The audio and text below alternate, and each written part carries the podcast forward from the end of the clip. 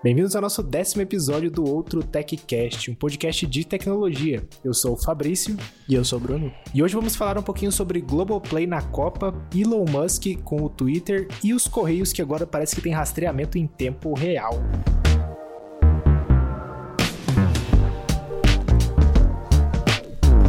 E durante essas últimas semanas, o Bruno finalmente veio nos visitar aqui no Brasil e eu fiquei sabendo que ele virou expert em cabeamento de rede, né? Acho que você veio pra cá pra fazer esse tipo de trampo, cara. Conta aí como é que foi. Me desafiaram, cara. Eu, eu mandei num grupo lá. É... Alguém conhece alguém que passa cabo de rede pela casa tal? Daí falaram, ah, qualquer cara de TI. Daí não deu, né, mano? Aí tive que. Aí já era. Aí tive que renovar minha carteirinha do cara de TI pra. pra, pra manter, manter as, os pontos aí, né?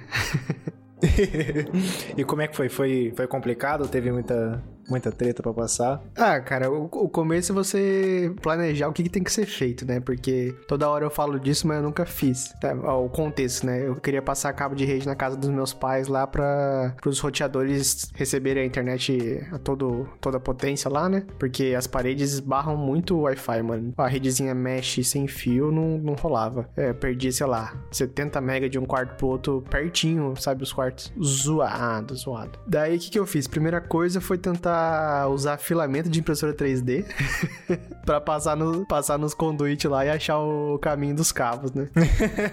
Caraca. Mas claramente não rolou, né? Porque filamento é mole e tal, não, uhum. não faz as curvas direito. A sorte que eu dei é que a maioria dos conduítes eram lisos, não são aqueles conduítes é, né, né? Mas que tem umas. Tá ligado qual é, né? Sei, sei, tá ligado, tá ligado. Mas no fim eu acabei comprando o, o fio guia lá mesmo, que o pessoal usa para passar cabo. É, achei os caminhos e tal. Fui no Leroy Merlin comprar cabo, mas acabou que tava muito caro, comprei no Mercado Livre. Cortei os cabos lá, arranjei os tools com você, quando eu fui pegar com você o, o de crimpar. De boinha, aquele, aquele testador de cabos salvou vidas. Nossa, economizou muito tempo. Porque eu acho que todas as primeiras vezes que eu fiz as tomadinhas lá, né? Que eu comprei aquele módulo de tomada que fica bonitinho, o ponto de rede igual de hotel, assim, sabe? Todas as primeiras vezes deu alguma coisa errada. Porque tinha duas formas de instalar o negócio. E duas tomadas foram de uma forma e a outra, por algum motivo, foi na forma contrária. Caraca. não sei porquê, mano. Não sei se. Coincidentemente foi é, num cabo que eu precisei crimpar na mão. Então não sei o que, que eu fiz. Pode ser que eu fiz errado nas duas pontas. Mas errado com errado deu certo. tá valendo. Porque o cabo que eu comprei é, é de 25 metros e vinha com as duas pontas crimpadas já, né? Então as duas que vieram eu meio que reaproveitei, não, não desmanchei para fazer de novo. Então só um quarto que precisou ser feito de novo na mão. Gastei umas três pontinhas sua lá, mas, mas deu certo. e daí agora nos quartos tá com internet 100%. Boa. Só ficou pendente lá porque, como ficou o módulozinho na tomada, né? Pra você encaixar um cabo. Daí meu pai vai procurar um, um, cabo de uma cor que disfarce bem na parede lá pra ligar no roteador, sabe? E tem que ser um cabo pequenininho, né? Porque, sei lá, se pegar dois metros, ele fica um puta cabo enrolado e tal. O ideal seria que crimpar de novo, né? Mas acho que ele não tá afim de gastar com isso. É, ainda mais que crimpar. É, é aquele negócio, sem o testador é uma, uma dor de cabeça, cara. É bem chatinho. Eu comprei o testador quando eu fui passar o, os cabos aqui em casa. Na minha casa antiga, eu não usei testador. E aí eu não sabia porque a internet tava zoada. Aí que eu fui descobrir que tava com um dos terminais tava bem, tava bem mal feito, assim. Aí eu corrigi. Mas aqui depois, como eu comprei o, o testador, coloquei certinho, acendeu todas as luzinhas lá de, de teste, funcionou de boa. Isso que é bom, né? Nossa, eu, eu fiquei feliz de ter feito porque depois eu fui ver na internet, quando você paga pro pessoal instalar, tem gente que instala, mano, cabo de CCTV, sabe aquelas câmeras de segurança? Porque o cabo é parecido, ele também, de certa forma, transmite, né? Uhum. Mas fica uma merda depois. É, e a, a, galera acha que é, tipo, só passar e às vezes só crimpar e, e acaba fazendo um serviço que não é future proof, sei lá como é que a, a, prova do futuro, não sei. Eles acabam fazendo o serviço básico e não, não manja que tem que ir um pouquinho além, né? Igual passar cabo CAT5 em instalações de mais de 100 metros, né? Você perde a velocidade ali. É, você não consegue o gigabit, por exemplo. Exemplo. E tem gente que não sabe, vai lá e passa. Aí, pra quem tem curiosidade de quanto foi, surpreendentemente, o mais caro foi o módulo de tomada, que é de uma marca Schneider, alguma coisa assim, que é um módulo, cara, muito vagabundinho. Aham. Como é que fala? O espelho em si, assim, você fala, ah, é o mais barato que tem na Merlin, né? Mas o módulo de internet era mais caro que todas as outras marcas, por algum motivo. Caraca. É, o módulozinho, cada um foi 44 reais, super caro. Caramba, você é louco. E daí o resto foi é, 39 reais 25 metros de CAT6 e 100 reais, eu acho, do switchzinho da TP-Link 10 100 1000. Se duvidar, é o mesmo switch que eu tenho aqui. É um que não tem nem ventiladorzinho, ele é bem pequenininho assim, preto. É, exatamente esse. É, ele é bom pra caramba, cara. É muito bom.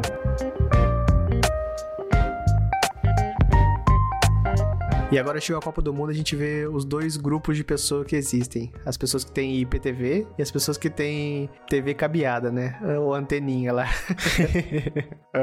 Chegou em você o problema do, de assistir a Copa com delay, mano? Quando você mora num condomínio, todo mundo tá gritando gol e na sua tela lá tá, tipo, rolando a bola ainda. É, cara, aqui a gente teve esse problema sim. A gente tava assistindo a Copa na Globoplay. Eu acho que tanto no canal da Globo e da Sport TV, eu acho que a Sport TV tá em 4K na Globoplay. Um, um 4K bem blá, assim, mas tem. O delay é muito grande, cara. É muito grande. Então, quando eu tava aqui de boa em casa assistindo, já começava a ouvir a galera, nas, no- os vizinhos gritando, né? E aí, depois de um minuto, assim, cara, um tempão assim mesmo, a gente via o, o gol aparecendo na TV. Foi bem frustrante, assim, sabe? Muito zoado.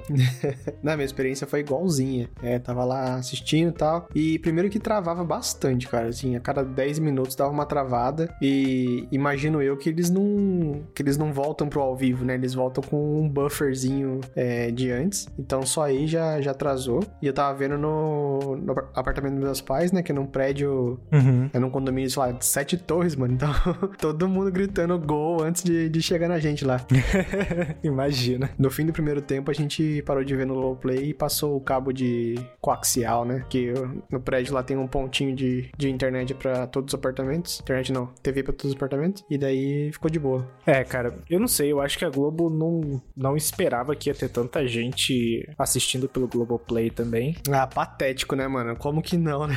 tipo, toda a promoção dela nesses últimos anos foi Globoplay, e daí a galera não vai ver. Quem assinou Globoplay com canais ao vivo, né? Que é um plano à parte, não paga mais TV normal, né? É, então. Não tem mais anteninha conectada, sei lá. Se eles não preveram isso, puta que pariu. E o, o ao vivo dele sempre foi ruim, cara. Sempre. A qualidade foi muito zoada. Eu vejo a galera na Twitch fazendo stream com qualidade melhor do que a própria Globo, sabe? O, o stream da Globoplay é meio vergonhoso, assim. Só que o, o que eu fiquei desanimado mesmo foi o 4K da Sport TV. Eu acho que é Sport TV, sei lá o nome do canal. E eu acho que o 4K era tipo 1440p no máximo, Uhum. com bitrate lá embaixo, cara. Você tinha momentos assim que você conseguia ver a compressão fortíssima na tela, assim. Então, cara, 4K só pra dizer que tem, porque foi bem, bem, bem ruim. E aposto com você que você tá assistindo só porque é Copa, né? Porque cê- você, como eu, não, não curte futebol também, não, não liga pra isso. Exatamente, cara. Eu não, eu, eu não torço pra nenhum time, eu não, não acompanho nada de futebol e eu só vejo os jogos do Brasil também, porque de resto eu não tenho muito interesse, não. Exatamente, mano. Copa é Copa. Mas é, é só porque é Copa. Ah,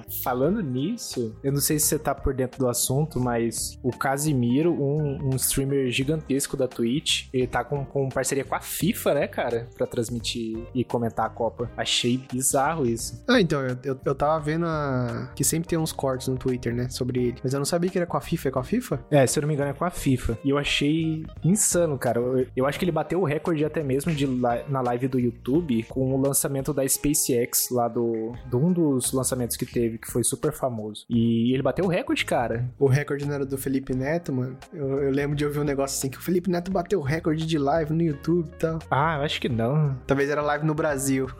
É, deve ser no Brasil. o do, do Casimiro foi mundial mesmo. Mas ele é gigantesco, cara. Ele tem crescido pra caramba. Até a Netflix fez parceria com ele já de para mostrar conteúdo ao vivo, sabe? Mas enfim. Né? Tô por dentro, sim. o- toda hora falam dele. Acho que ele já fez até narração do jogo de. É que é o foda, eu não acompanho futebol nacional, né? Acho que ele e o Thiago Leifert narraram o jogo pra Prime Video. Caraca, que da hora, mano. Eu não sabia disso, não. né? Porque eu, eu- se eu não me engano, o campeonato, algum campeonato do Brasil foi exibido na Prime Video. Tinha os canais ao vivo lá. Interessante, cara. Bizarro, né? O cara começou na Twitch e tá, tá gigante, gigante, gigante. Tá certo, mano. Talento vem de todos os lugares, né? Não só televisão. É, então, exatamente. E fiquei sabendo que alguém tem agora experiência com campainhas inteligentes. Não sou mais, só mais eu pra reclamar nesse podcast. O que, que você recebeu aí, Fabrício? Sim, cara. Então, na verdade, foi um patrocínio de um, um certo co-host de um podcast, né? Chamado Outro TechCast. Mas, finalmente, eu testei minha primeira campainha. É uma da Yuffie. Eu, eu, nunca acerto o nome deles. Também não sei, mano. Eu, eu acho que é Yuffie. É, mas ela é uma campainha Wi-Fi, né? Ela não tem compatibilidade com o Apple HomeKit. Ela é só no app deles mesmo. E eu tô testando nos últimos, nas últimas semanas aí. E assim, eu tenho curtido, cara. A, a única coisa que eu não tenho curtido é a falta de compatibilidade com o Apple HomeKit mesmo. Até com o Homebridge não foi tão interessante, porque na hora que você tenta pegar o feed do vídeo, ele demora bastante. Ainda mais que eu deixei na parte de economia de energia lá, para não ficar gastando a bateria. Nessa parte não ficou tão legal. Mas quando você usa só no app, é interessante, cara. É bem legalzinho. Ele pega o movimento certinho, quando a pessoa toca. Até agora não falhou nenhuma vez. Tá funcionando legal. E em questão da bateria, desde o dia que eu instalei, eu não carreguei. Eu, eu, dei a primeira carga, né? Foi até 100%. E acho que ainda tá um pouquinho mais da metade quando eu vejo pelo aplicativo. Então ela tá. É que no começo a gente. No começo a gente usa bastante, né? Mas a promessa dessa, dessa campanha são três meses. Ah. E eu já, já testei, realmente dura três meses. Claro que se você ficar usando o live stream toda hora, né? Gasta pra caramba, acho que é o que mais gasta. Mas é, é pra durar três meses sim. Você falou de não ter compatibilidade com o HomeKit, né? É foda, eu acho que não tem nenhuma, nenhuma campanha baseada em bateria, né? Que não seja ligado na tomada, que é compatível. E, e faz sentido, né? Por causa que as features de HomeKit precisam estar tá gravando 24 horas, então sem chance. E aí que tá, né? Tipo, isso é uma das coisas que eu acho meio zoado de casa inteligente, é quando você começa a ter diversos apps para controlar diversas coisas, né? Um dos motivos de eu fazer minha própria, minha própria gambiarra, entre aspas, Zigbee aqui, foi para não ter esse problema, para não ter um app da Car, para não ter um app da Philips e um app de outros fabricantes. Quando você começa a, a ter essa variedade de produto, aí o negócio começa a ficar ruim. Mas da, é aquele esquema, cara. Hoje, para essa campanha, eu só vejo as notificações, eu nem abro o app, sabe? Porque para mim já é o suficiente, porque já mostra a pessoa lá, eu já sei que tá tocando a campainha, tá bem legal. E eu tô curtindo, por enquanto eu tô curtindo. A gente vai falar de outra campainha mais pra frente aqui, mas essa, essa da Yuffie é, é bem interessante.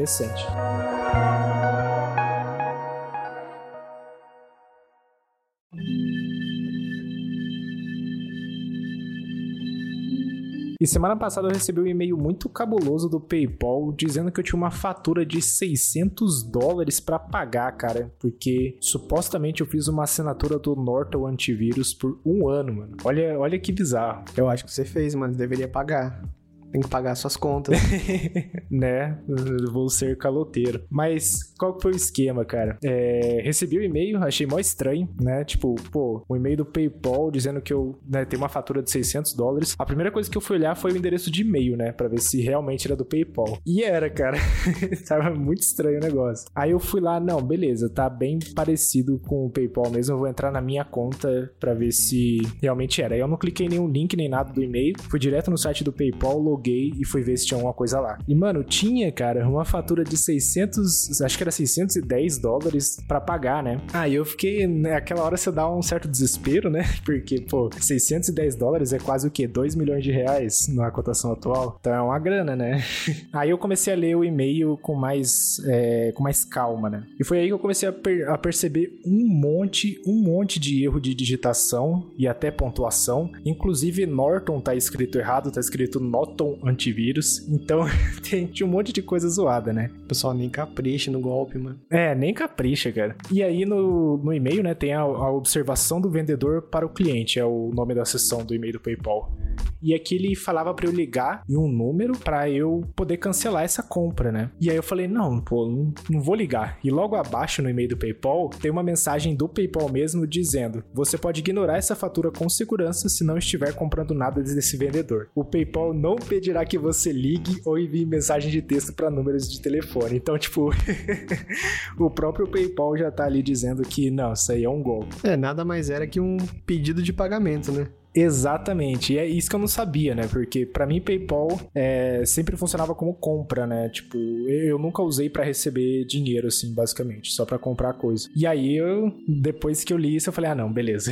Já posso ficar mais mais tranquilo". Mas é bizarro, né, cara? A galera tenta de tudo, até mesmo mandar uma fatura no PayPal dizendo que que você tá devendo algum algum dinheiro. Já chegou a acontecer algo parecido com você já, cara? Cara, normalmente não não tão bonitinho assim, normalmente são uns e-mails e-mails cagado, bem zoado assim, e na, nada oficial, né, com os links falsos do para um site de phishing. Mas já aconteceu que aqui aqui na Holanda funciona diferente, não tem muito boleto assim, sabe? Tem tipo débito em conta onde, vo, onde você recebe a notificação e você aprova ou não. Daí já veio umas duas ou três vezes um, uns débitos em conta numa moeda estrangeira que eu nem conhecia, pedindo dinheiro basicamente assim, sabe? Caraca.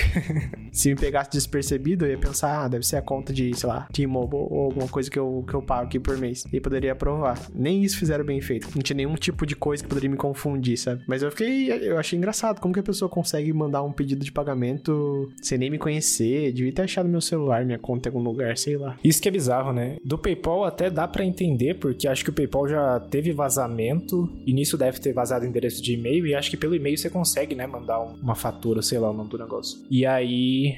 Deve ser por isso que mandaram. E por sorte eu gastei um tempinho mais lendo para porque senão eu já tava em choque já. Nossa, 600 dólares é, é, complicado. Mas isso é mais comum do que a gente pensa, né? Acho que não só no Brasil. Eu, eu acompanho um cara no YouTube que ele basicamente ele, ele traz esse, esse assunto de golpe que a galera faz via telefone, principalmente nos Estados Unidos, e como muita gente de idade cai nesse golpe, né? Porque acha que realmente tá falando com uma pessoa de verdade e precisa gastar esse dinheiro. E a história do cara é interessante porque aconteceu com a. Acho que foi com um parente, com a avó dele, alguma coisa assim, e perdeu uma grana. E nisso ele meio que se revoltou. E agora ele faz conteúdo pro YouTube ligando para esses lugares que são de golpe, né? Igual o número que tem na minha fatura que ele liga. E aí começa a gastar o tempo da galera, porque o problema desses lugares é eles não podem perder tempo, né? Tem que ser tipo, liga, é, pega o dinheiro e depois some. Então esse cara gasta, fica gastando tempo dessa galera. E é muito engraçado porque ele faz um monte de palhaçada também, né? E só que é foda que você vê, cara, como às vezes é, é coisa boba, sabe? Tipo, ah, é, você fez uma compra na Amazon, você recebeu um, pagamento no PayPal. Tem cara que chega até, tipo, a ser o. Como que é o nome do, do documento dos Estados Unidos? É SSN, alguma coisa assim? O Social Security Number, né? Isso, esse mesmo, esse mesmo. Chega até o ponto de dizer que, tipo, ah, o seu Social Security Number tá vencendo e você precisa pagar. É complicado, né? Esse cara que você assistiu o vídeo não é o Scammer Payback, não é? Tem esse também. Ah, tá. esse é um bom pra caramba, porque ele fez até o. Como que é? Ele abriu um, lo... um local de pessoas que trabalham com ele também. Eu parei de ver, mano. Eu achei que era armação, porque ele faz muito isso.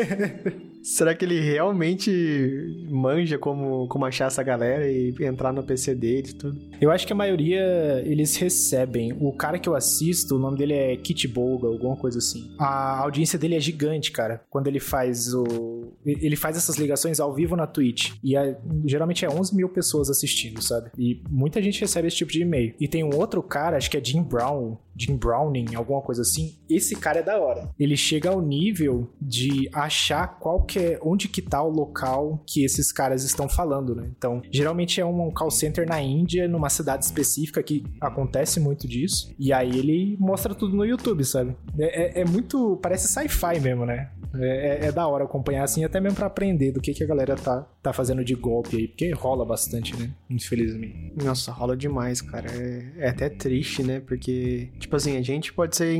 Acho que a gente pode chegar um dia de ser enganado tal, mas tem gente que é facilmente enganado por qualquer coisa. E dá para entender, né? Porque, sei lá, os golpes são meio que bons hoje em dia, né? Uhum. Vem no, no WhatsApp da sua avó, com a sua foto, pedindo um Pix. Se a pessoa não pedir muito dinheiro, capaz de conseguir direto, assim, sem questionar muito, sabe? Também o povo vem para dar um golpe gigante, né? Às vezes é, vó, manda 5 mil reais aí.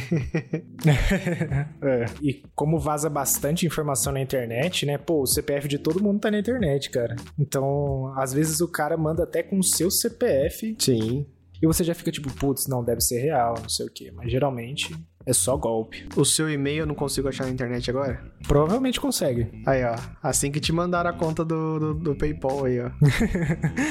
É, então. E é zoado porque isso pode vir de rede social, pode vir de um vazamento, pode vir de até site que você nem tem cadastro, mas eles compram o dado de outros lugares, então Uhum. acontece bastante. E é aí que, que mora o perigo, né? Às vezes você nem tá prestando atenção e acaba perdendo um, um bom dinheiro. Exatamente, exatamente. Por falar nisso de ficar mandando mensagem e tal. Nossa, cara, essas duas semanas que eu fiquei no Brasil, o tanto que eu recebi de ligação no meu chip do Brasil, é um chip que eu não uso pra nada. É só pra usar dados quando eu tô aí, né? E liga- as ligações eram um número ou de São Paulo ou de São José dos Campos. Uhum. Atendia, era um robô que falava oi e desligava. Era realmente tipo é, life check, sabe? Pra ver se esse, esse número tava ativo. Caraca, né, mano? E é difícil saber de pra que que serve isso, né? Será que é alguma agência de publicidade que pegou seu número só só para usar depois? Não sei, cara. Eu sei que depois que eu atendi, eu recusei várias ligações, né? Daí eu atendi porque, sei lá, vai que vai que eu deixei esse número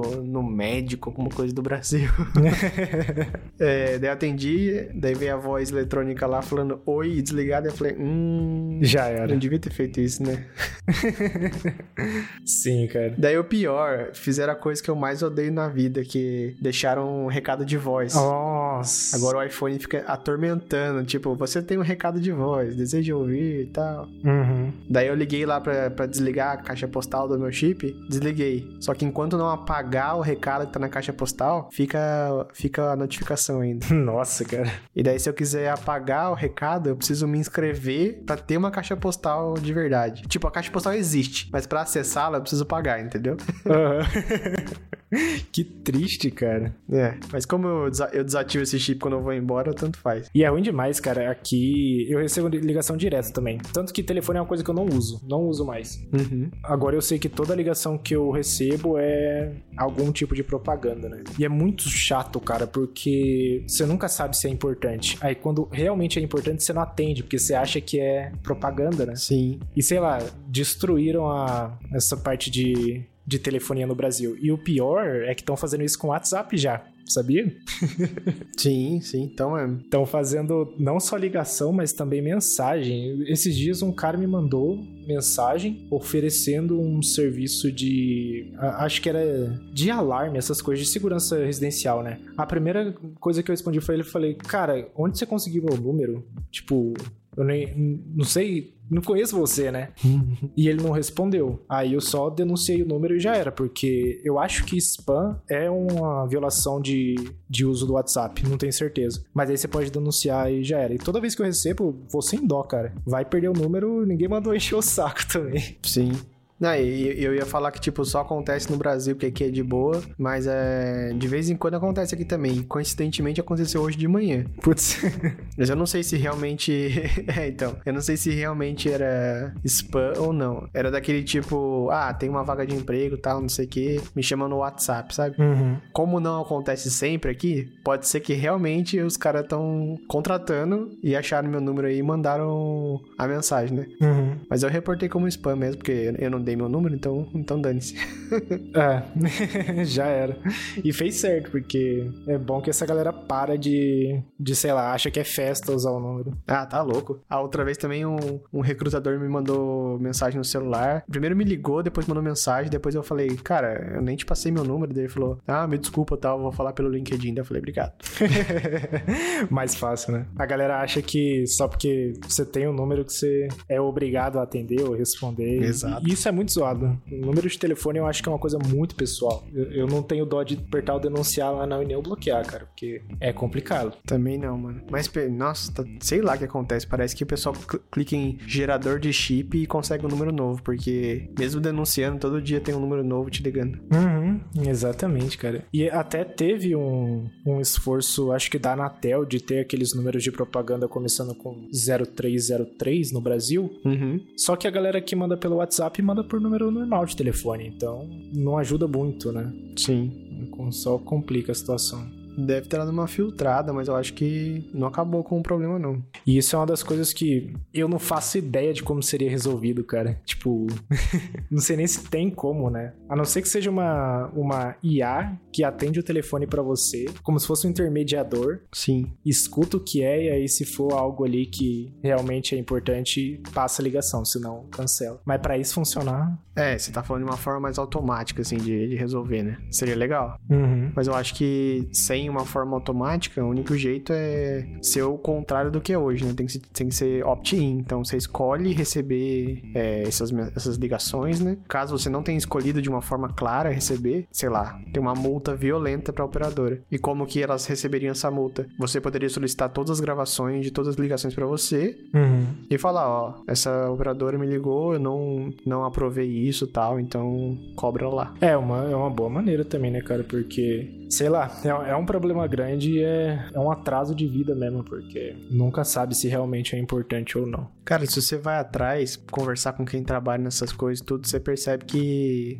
é tudo gente que combinada, isso aí, sabe? Um, um deixa passar, o outro faz vista grossa, porque gera dinheiro, né? Ah, então. E, e esse que é o problema, né? A partir do momento que gera dinheiro, tanto faz se você tá feliz ou não. Eles vão, vão continuar fazendo. Sim. E agora parando de falar mal e começando a falar um pouco melhor das empresas aí, eu soube que recentemente os Correios adicionaram uma nova feature nas suas entregas. O que, que rolou aí, Fabrício? Então, cara, foi uma surpresa pra mim também, que inclusive eu acho que nem o Mercado Livre tem, que é você conseguir fazer o rastreamento em tempo real da sua encomenda a partir do momento que ela sai pra entrega, né? Então, pelo que eu vi, como vai funcionar, você recebe um SMS com um link, você clica no link e vai ver lá o, o carteiro indo levar a sua encomenda. São José dos Campos é uma das cidades que já está incluída pra ter esse rollout aí pra todo mundo usar. E cara, muito legal, cara. Muito, muito, muito legal. Acho que uma outra empresa que eu usei que tinha o mesmo, o mesmo, a mesma tecnologia foi a Log, só que eu nunca mais usei nada deles assim. E era legal porque você realmente via o entregador lá chegando na sua casa e você consegue se preparar melhor pra receber a encomenda, né? Mas não é perigoso, é perigoso roubar o entregador? É, é, é, a possibilidade é grande, né? ainda mais com a falta de segurança que a gente tem por aqui. Mas ainda mais se a pessoa clonar seu número, né? Ter acesso ao seu número, então tem esse, esse problema. Mas eu gostaria de ver funcionar. Isso é uma das coisas que eu tinha muito problema antigamente quando eu não trabalhava em casa, né? Então às vezes saía para entrega e eu tava no trabalho e não tinha ninguém para receber em casa. Então com isso melhoraria bastante a situação. Mas hoje em dia também é bom para saber se vai demorar para chegar ou não, se eu preciso me locomover para outro lugar. E eu realmente não esperava que o Correios teria uma, uma coisa dessa, cara, de verdade. Acho que foi, era a última empresa que eu esperava ter um rastreamento em tempo real.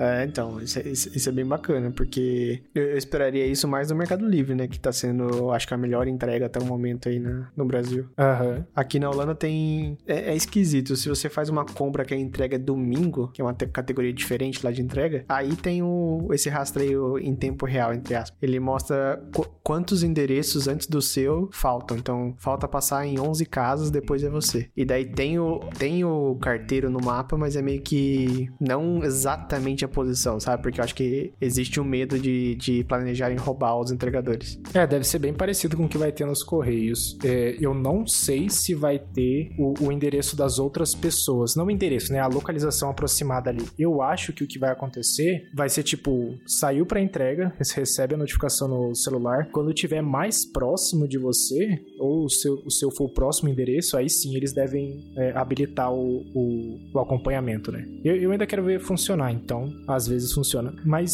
o, o que eu vi, é, ah, eu posso estar errado, mas eu acho que você precisa ter o número de telefone cadastrado junto com o rastreamento da entrega. Então, em caso de AliExpress, por exemplo, eu acho que eles não incluem o número do celular para você receber o SMS. É, porque daí já, já vende o seu número e já paga já esse serviço novo aí, ó. É, então, exatamente. E outra coisa também é que isso está disponível para o Sedex, então as outras modali- modalidades dos correios não vai não vai funcionar. Eu tenho uma listinha aqui, mas acho que é Sedex é, Sedex hoje, Sedex 12, Sedex 10 e Sedex convencional. Para as outras modalidades, eu acho que o acho que importação é Prime alguma coisa, então não deve entrar nisso aí. É só- mais para essas outras encomendas. Mas mesmo assim é É o interessante. começo, né? É, é um começo. E continuando com o caos que está rolando lá no Twitter, né? O nosso grande amigo Elon Musk agora está pé da vida com a Apple, porque primeiro que eles pararam de anunciar no Twitter, até teve um executivo da Apple que excluiu a conta dele, não sei se se ficou sabendo disso. O Phil Schiller, ele deletou a conta dele. E depois disso, o Elon Musk ficou meio bravo, né? Ah, não sei o que, tiraram meus anúncios e blá blá blá. Pegaram meus brinquedos, pegaram meus brinquedos.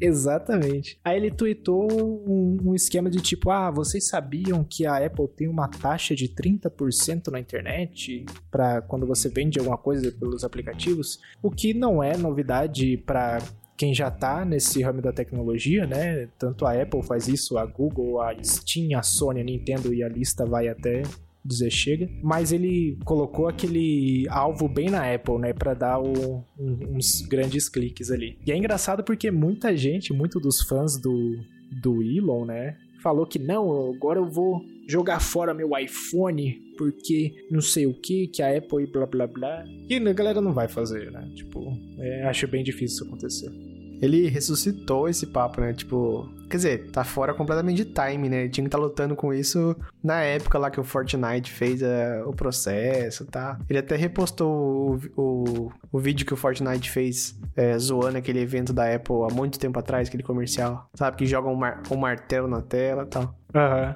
É aquele negócio, né? Ele não. Ele tá só usando a influência dele pra, pra dar uma torrada na Apple, porque você sabe, né, que os anúncios da Apple são 4% do faturamento da, do Twitter. Ah, é? Então per perdeu 4% do faturamento. Caraca! Eu não sei se é o faturamento da empresa como um todo, mas de anúncios. E como eu acho que ela é basicamente anúncios, é, é como um todo. Caraca, mano. É, então. E é bastante, cara. 4% não é pouca coisa, não. Com a quantidade de empresa.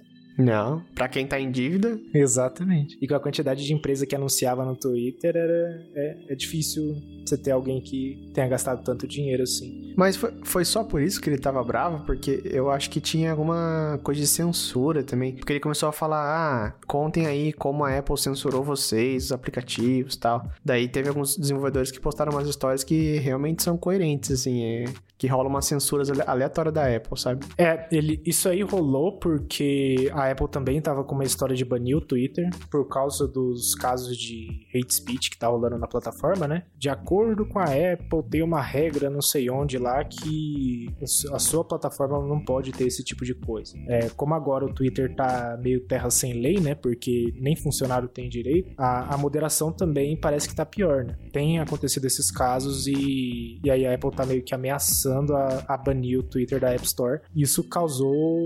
deixou o Elon um pouco pé da vida também, né? Porque, pô, vai banir o negócio, então a Apple. Significa que a Apple odeia liberdade de expressão, não sei o quê. ele não é o bichão, então por que tem que ter medo da Apple? Faz o Tesla Fone.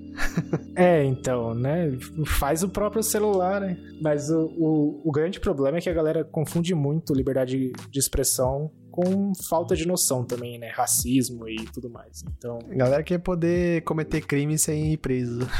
é, então o pessoal é muito sem noção e eu acho que o Elon, é, ele tá nesse grupo também. Esse é um dos casos, né? E assim, a Apple realmente aplica censura em algumas coisas, principalmente em outros países, né?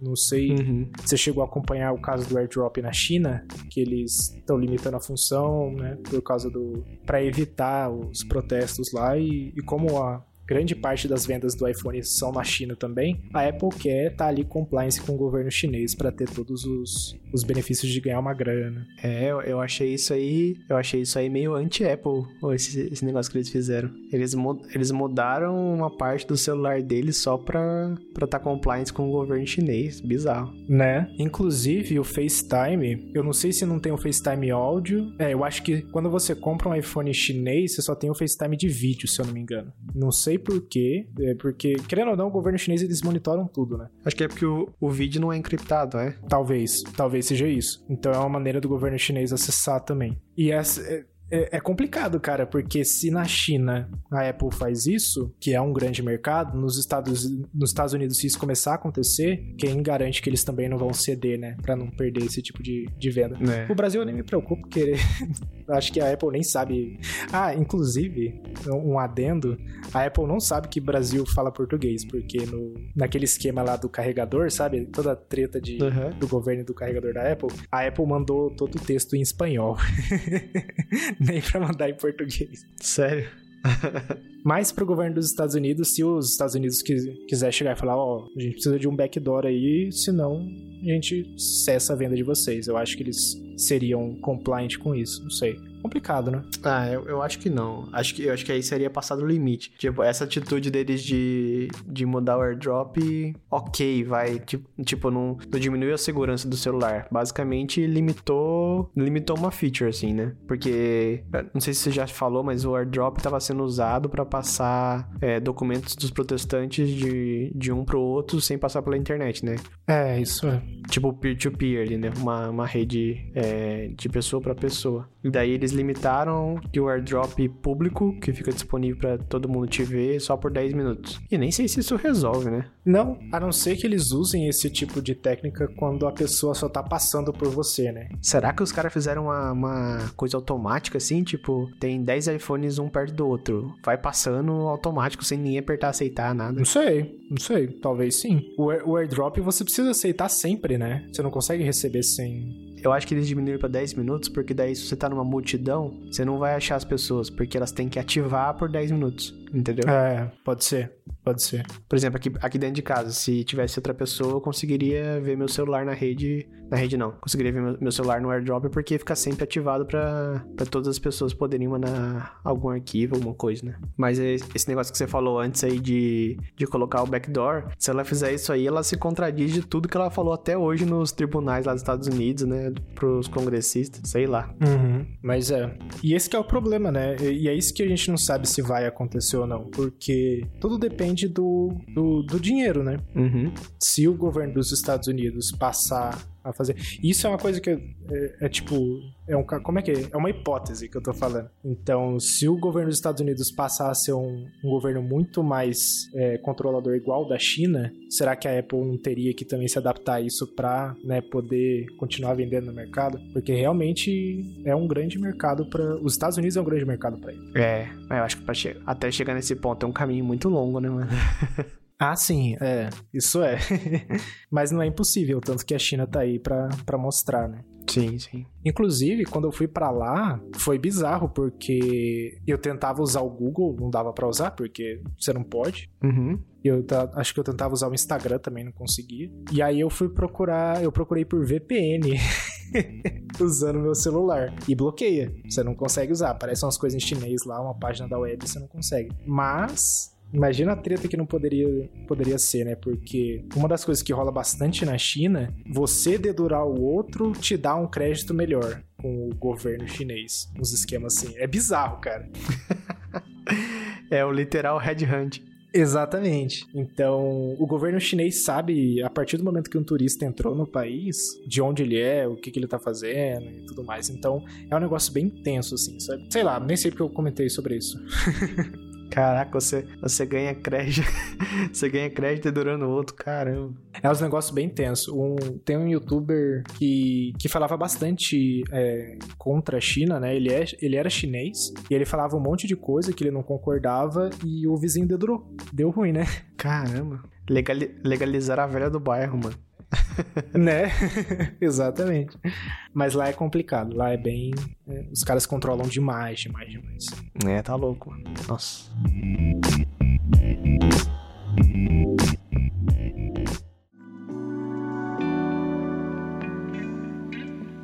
E mais uma vez trazendo nossa marca favorita, essa semana teve lançamentos da Acara. O que, que você viu de bom, hein, Fabrício? Eu já sou muito suspeito para falar da Acara, porque eu já. Agora eu, eu, realmente já assumi que eu sou fanboy da Acara. Então, pra mim, 99% das coisas que eles fazem eu, eu curto. Mas teve um evento que eu fiquei sabendo do nada, assim, que um cara é, postou no Twitter e aí acabou que acabou tendo bastante like e, tudo mais, e aí acabou caindo na minha timeline, né? Mas ele participou de um evento de lançamento da Car, pelo menos foram anúncios, né? E teve muita coisa nova. Muita, muita, muita coisa nova. Inclusive, dois produtos muito interessantes, que é o Acara FP2, que é uma atualização do sensor de presença deles, o FP1, e também uma, uma campainha. Ah lá. a gente comentou no início do podcast, né? De campainha inteligente, então tá aí a cara pra, pra ajudar. E é uma campainha. Já, já, já, já cortei os fios da minha aqui. Bora comprar essa aí. Né? E é uma campainha meio que híbrida, né? Então ela funciona tanto a bateria quanto conectada direto ali na energia e vai funcionar com o HomeKit Secure Video. É aqui faltava para né, completar o setup. Vai fazer parte do clubinho das três campainhas que agora suporta. E além desses dois lançamentos, eles falaram de outras coisas, falaram dos, dos produtos que vão ser. vão usar o Thread, né? Que eles anunciaram o sensor de porta e o sensor de movimento há muito tempo atrás, mas agora eles vão lançar mesmo. Vai ter uma Light Strip, como que é o nome disso? É fita de LED, né? Fita de LED. Vai ter isso aí também. E teve uns outros produtos lá que eu não entendi direito o que, que era, inclusive uma porta inteligente. Em vez de ser uma fechadura, era uma porta completa, assim. É, eles não foram os primeiros, não. Eu já vi outra empresa que fez isso. Daí a porta vem com fechadura, campainha, câmera. Caraca. E que mais? Acho que só. Da hora, eu não sabia disso não. Não sabia disso não. Ah, e a campainha da Car vem duas cores. Tem um cinza bem escuro, tipo um Space Gray, e branco. Tem essas opções aí. Hum, verdade. Você falou que funciona na, na bateria também. Eu acho que, que é só tipo como um fail-safe, assim, sabe? Uhum. Porque são seis pilhas, né? Não é uma bateria mesmo. É. Seis pilhas pra uma campainha não, não dá pra nada, cara. Deve ser tipo pra, sei lá, salvar alguma configuração de última hora, uma filmagem se tentarem roubar a campainha, sabe? Uhum. Deve ser algo assim. Eu acho que vai ser bem nessa linha aí também. Até mesmo se acabar a energia, ele, ele vai notificar alguma coisa assim. Então acho que é só pra casos de emergência mesmo. Ainda mais porque o HomeKit Secure Video pra usar com a campainha, cara, vai durar pouquíssimo, né? Sim. Nem campainha que tem bateria mesmo funciona, imagina pilha. Né?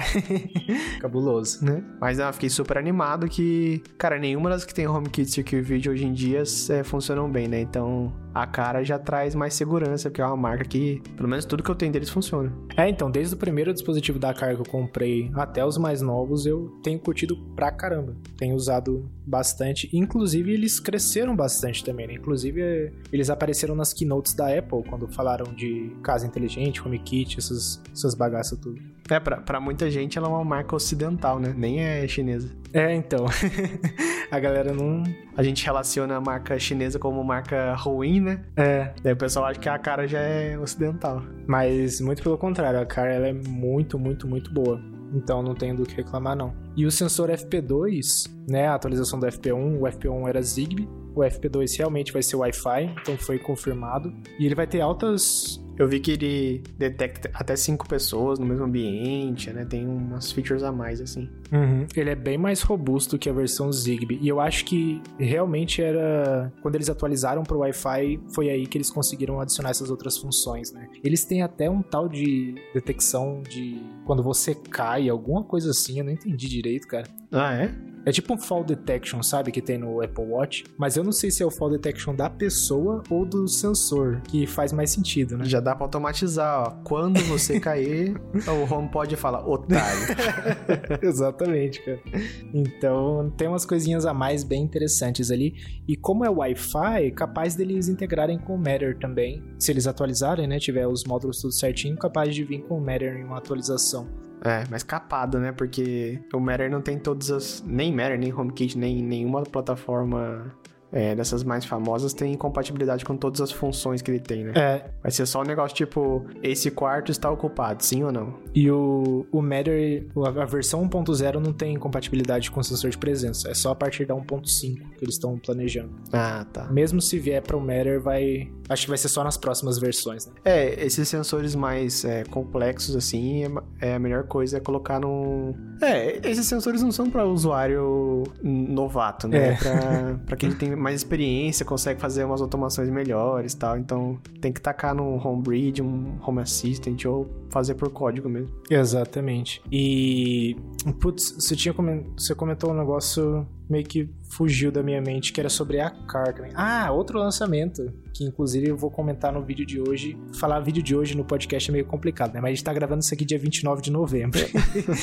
então, é, vai, já vai rolar um vídeo ali no Descomplicando Tech da nova fechadura da Car, que é a D200, que tem reconhecimento facial muito parecido, acho que é a mesma tecnologia que o Face ID. Então ele usa o Dot Projector lá para escanear sua, sua cara lá e, e desbloquear a porta. Achei interessante. gostaria muito de testar. Não é 100% compatível com a porta brasileira, né? Que a porta brasileira é 35mm e as fechaduras da Car são sempre no mínimo 40. Mas o brasileiro sempre dá um jeitinho, né? Então, quem sabe a gente não consegue instalar. Achei interessante, cara. Você não chegou a ver a D200, né? Essa eu não faço nem ideia da cara dela. É tipo o reconhecimento facial que tem aí na São José dos Campos, nos condomínios agora, que você chega e põe o rosto em vez de pôr digital. Ah, não, então é melhor, né?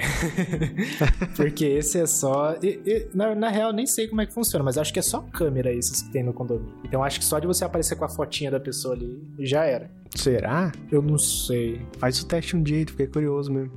é, tentar pegar o celular e colocar bem na frente, assim. É, porque geralmente nesses dispositivos, a única coisa que eu vejo é um LED para acender seu rosto. Uhum. E só de ter que acender seu rosto, meio que se assume que ele tá usando imagem, né? Eu sei que tem um infravermelho para saber se tá longe ou se tá perto. Se você estiver longe da fechadura, ele não destranca. Ah interessante. Ou a câmera é ruim mesmo e não pega de longe, pode ser. é, pode ser também.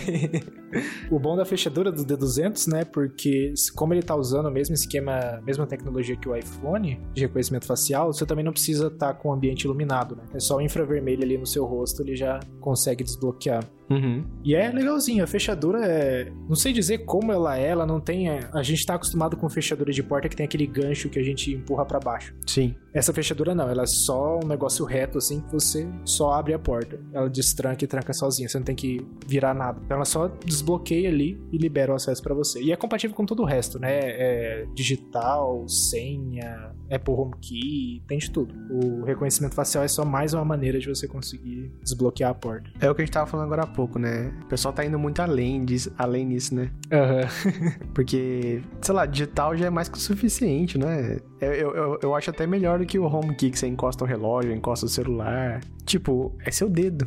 O uhum. que, que, pode acontecer? Alguém cortar seu dedo fora e, e, entrar na sua casa? É mais fácil arrombar a porta. Não, isso se funcionar, né? Porque era o iPhone mesmo que não funcionava, um dedo que não tivesse vivo, entre aspas, né? É, precisa de estática, uma coisa assim, né? É, algum esquema assim. Então é capaz de nem isso funcionar, sabe? é, então.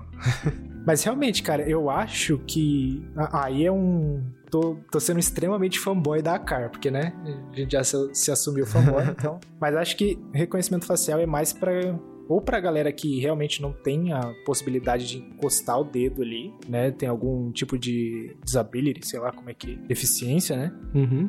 Ou sei lá, cara, ou é mais um gimmick mesmo para você poder desbloquear a porta. Chegar na porta da sua casa assim, falar: olha que legal, reconhecimento facial, pá. Mas. O que acontece, tipo assim, você saiu, trancou a porta, chamou o elevador, daí você olha para trás assim, tá que destranca a porta de novo? Então, os caras, né, os caras, né, o, o anúncio lá falava que conseguia ver até dois metros, só que a gente sabe que tem apartamento que a porta do, do elevador é bem próximo, né? Dos meus pais mesmo é. Tem as, a porta deles com a do vizinho é dentro de um metro quadrado ali, junto com o elevador. É, então.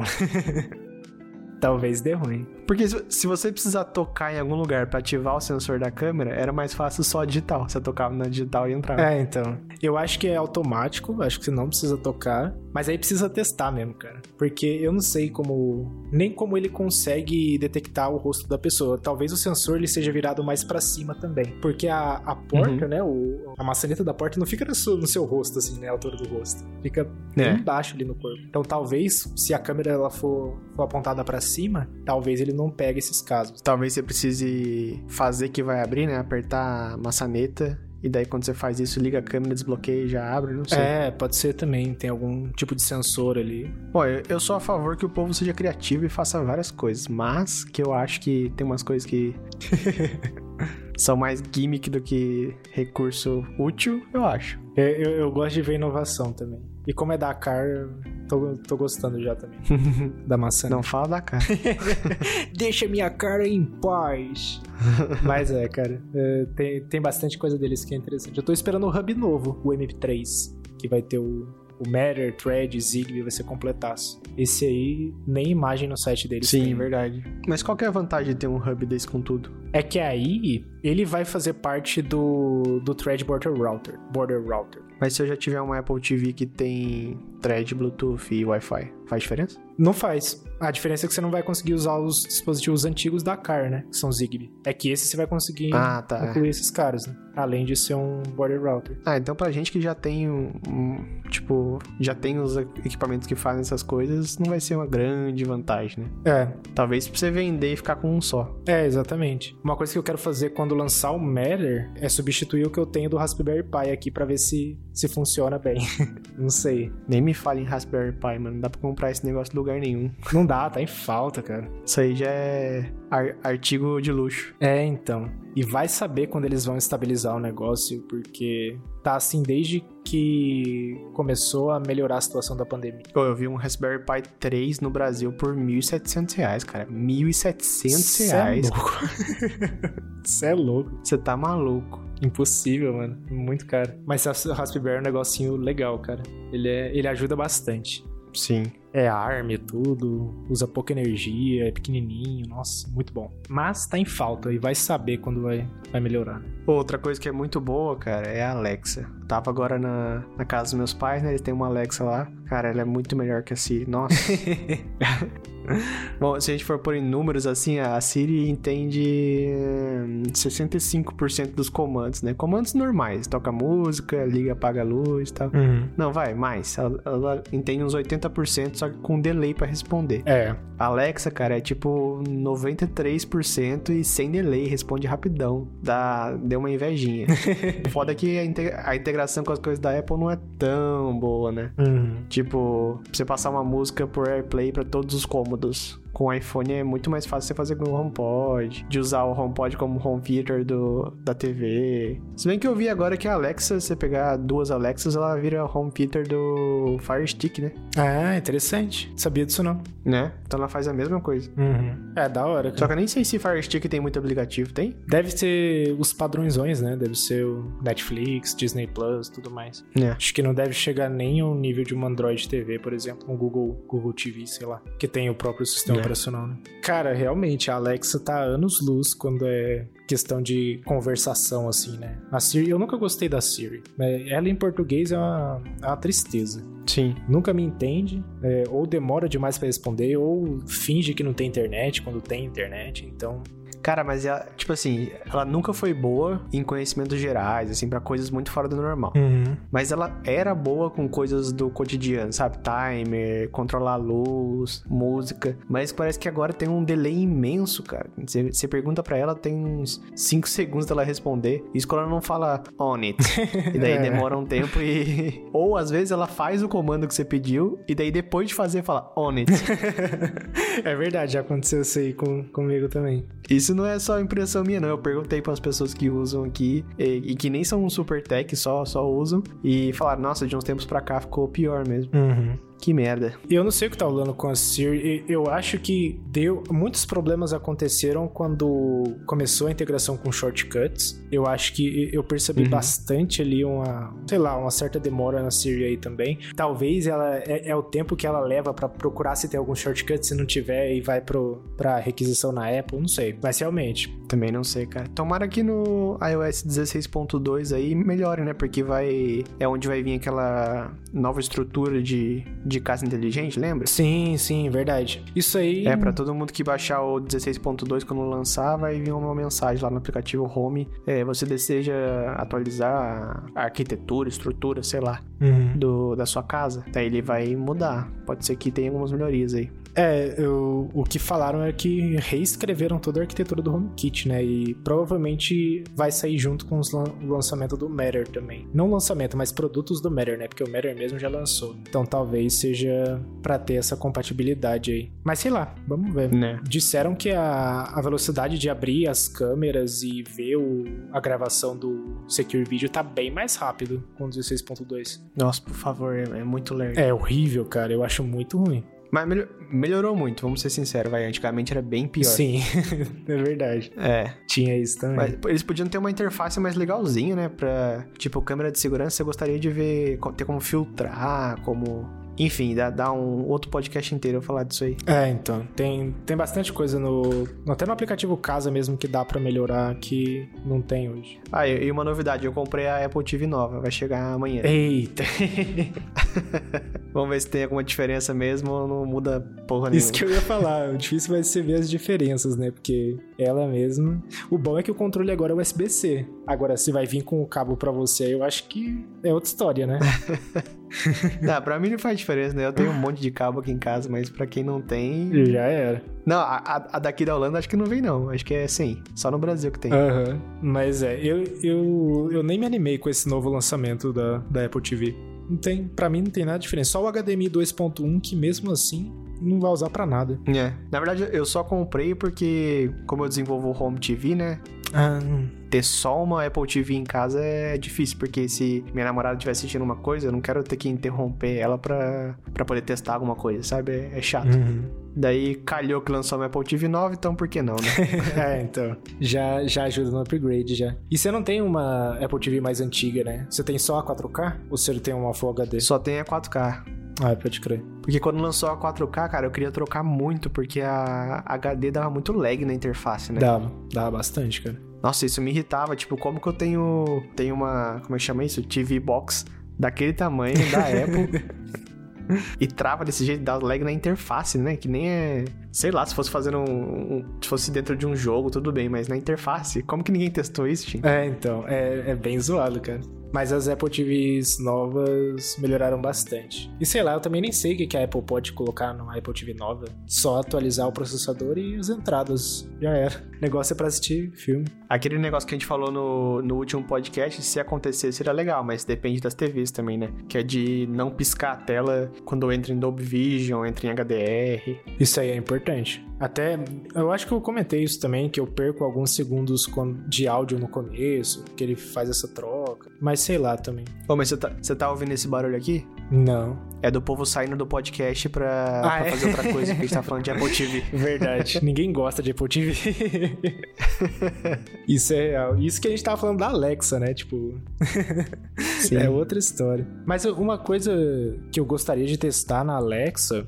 É, primeiro que eu nunca testei. Eu, eu nunca. Eu cheguei a conversar algumas vezes com aqueles Echo Dot antigão, né? Uhum. Mas eu gostaria de testar ela no Matter também, Pra ver como que ela ia interagir com a, com a rede dos outros dispositivos. Né? Pô, você perdeu a chance, hein, cara. Agora na Black Friday tava 200 reais uma Echo Dot. Só? Caraca, baratinha. Mano, toda Black Friday a Google e a, e a Amazon fazem promoção das, Dos assistentes. né? delas. Interessante. Né? Pior que eu preciso, eu preciso comprar uma, uma Alexa e um Google Home pra fazer os, os testes nos vídeos e tudo mais. Se você for comprar uma Alexa, compra com um reloginho, mano. É muito legal.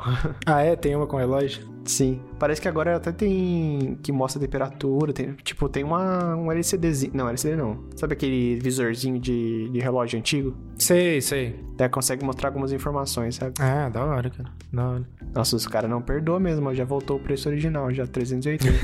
Caramba. Mas bom saber, vou ficar de olho nas promoções pra, pra testar. e uma dica: ó, nunca compre em shopping, nessas lojinhas de importado. Na Amazon sempre tem promoção. É, legal. Vou dar um bisu então. Eu queria testar o Google, o Nest Hub, aquele que vai que vai ser tablet também, mas é só no ano que vem, né? Que vai lançar. Eu lembro que a gente comentou há muito tempo atrás. Ah, sim. Nossa, que parece interessante. É. Se as coisas realmente se integrarem no Matter e tal, talvez eu compre aquele lá, porque daí eu não preciso refa- refazer a minha casa aqui, né? Só usar os mesmos dispositivos. Aham. É, isso que é da hora. Mas vamos ver, vamos ver, esperar as coisas É. lançarem.